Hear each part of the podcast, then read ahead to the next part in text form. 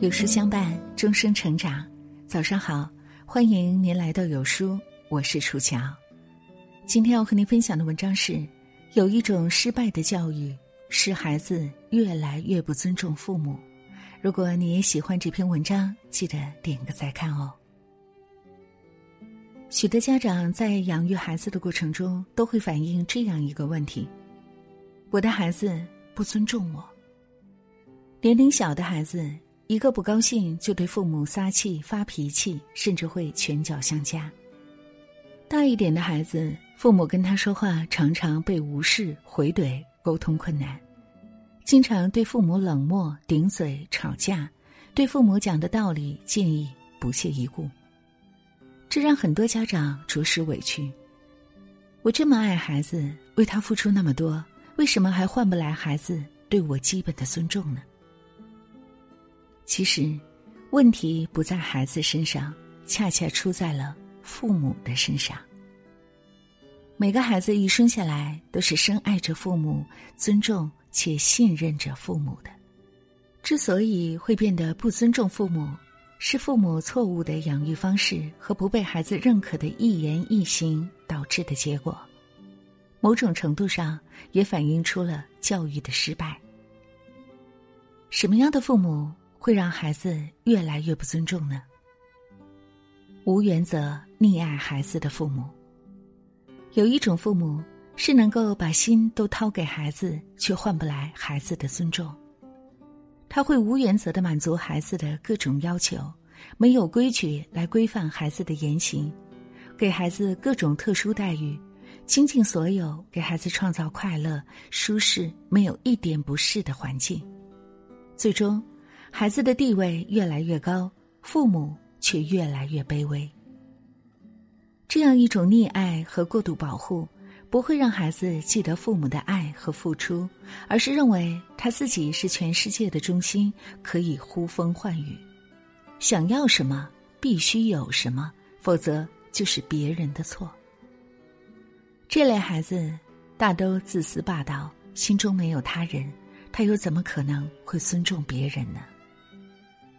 曾看过这样一则新闻：江苏一个十二岁的小男孩弄坏了茶馆里的物品，想让妈妈替他偿还。妈妈说了他两句，孩子当场就对妈妈动起手来，当众死死的掐住妈妈的脖子。一个十岁左右的男孩在大街上暴打奶奶，他用腿压着奶奶的头，用脚直接踹奶奶的头和脸。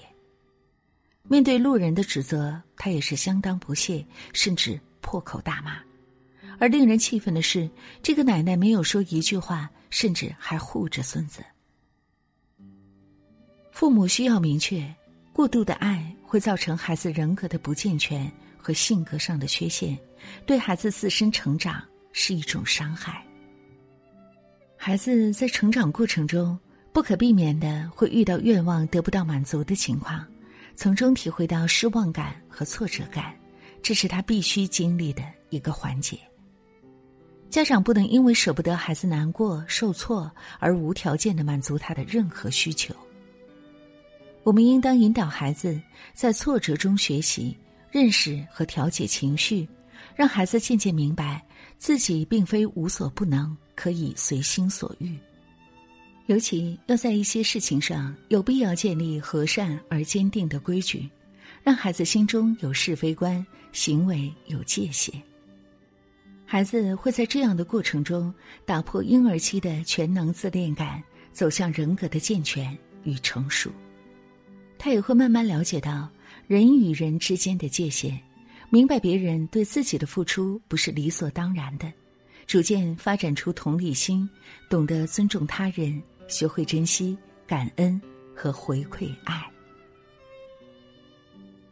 不尊重孩子的父母，很多做父母的没有意识到孩子是一个和自己同样平等、独立的个体，觉得孩子是自己的私人物品，可以任由自己安排，想怎么对待就怎么对待。这是在思想观念上走入了误区，在这种认知下。很容易出现一些错误的教育方式，忽视、否定孩子的感受和想法，对孩子的需求不重视、不满足，嘲讽、打击、随意语言攻击、打骂孩子，承诺孩子的事情说话不算数，出尔反尔，不能认真的倾听和回答孩子说的话，敷衍不耐烦，包办孩子的一切，只按照自己的想法去控制孩子。很显然，这些方式都违背了孩子自尊、自主、独立的需求。这也是一个健康独立的人格发展最基本的需求。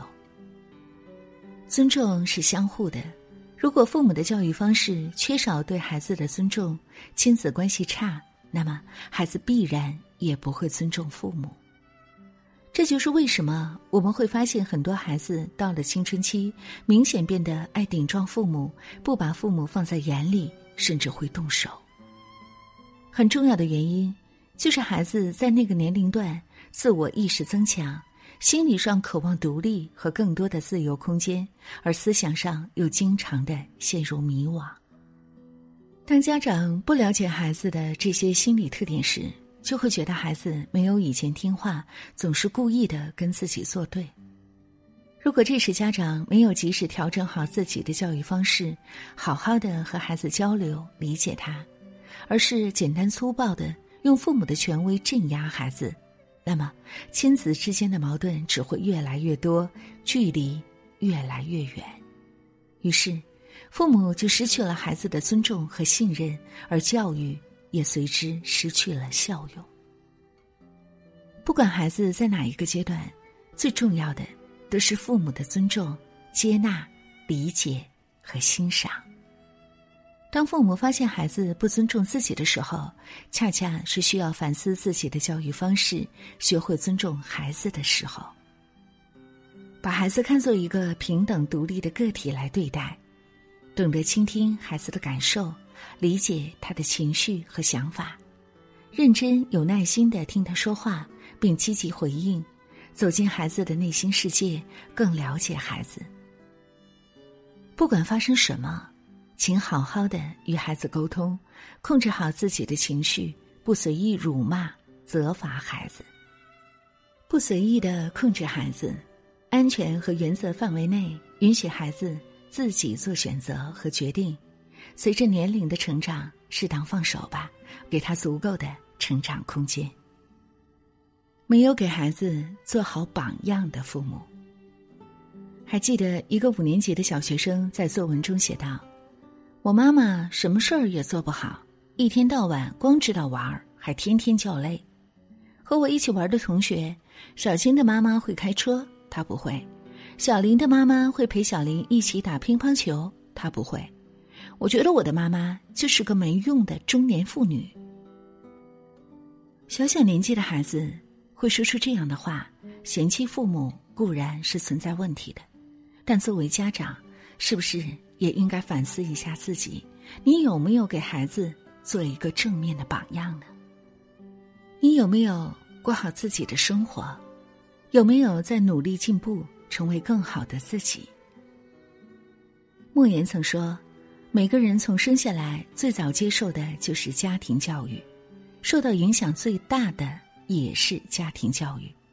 这种教育有言传，有身教，甚至我觉得身教。”重于言传。你生活在这个家庭里面，你的长辈、你的亲人，他们是一种什么样的方式去对待工作、对待他人？我想会对孩子产生非常直接的、潜移默化的影响。可是，现实生活中，我们很多的家长总是用双重标准来要求孩子和自己。孩子不许看电视、玩手机，自己却天天追剧、打游戏、刷短视频。孩子必须要早睡早起，自己却可以熬夜睡到日上三竿。孩子要爱阅读、爱看书，自己却从来不摸书、不学习。自己都做不到的事情，却理直气壮的要求孩子，必然是不能让孩子幸福的，而教育的效果也会大打折扣。还有一些家长，自己做不到的事情、未完成的心愿，非要强加在孩子身上，让孩子们去完成。自己小时候没条件学乐器，就让孩子苦练钢琴、舞蹈，要多才多艺。自己学习不好，就整天逼着孩子考第一、考名校，打着为孩子好的旗号，做的事情却不符合逻辑，经不起推敲。我想，真正能够赢得孩子尊重和信任的父母，一定是努力做好自己，用一言一行给孩子带来积极的影响，可以在关键时刻给孩子有效的指导。有了孩子之后，不代表家长就可以把自己人生未完成的课题都安放在孩子的身上，或者交由孩子去完成，那是不对的。孩子有他自己的人生课题。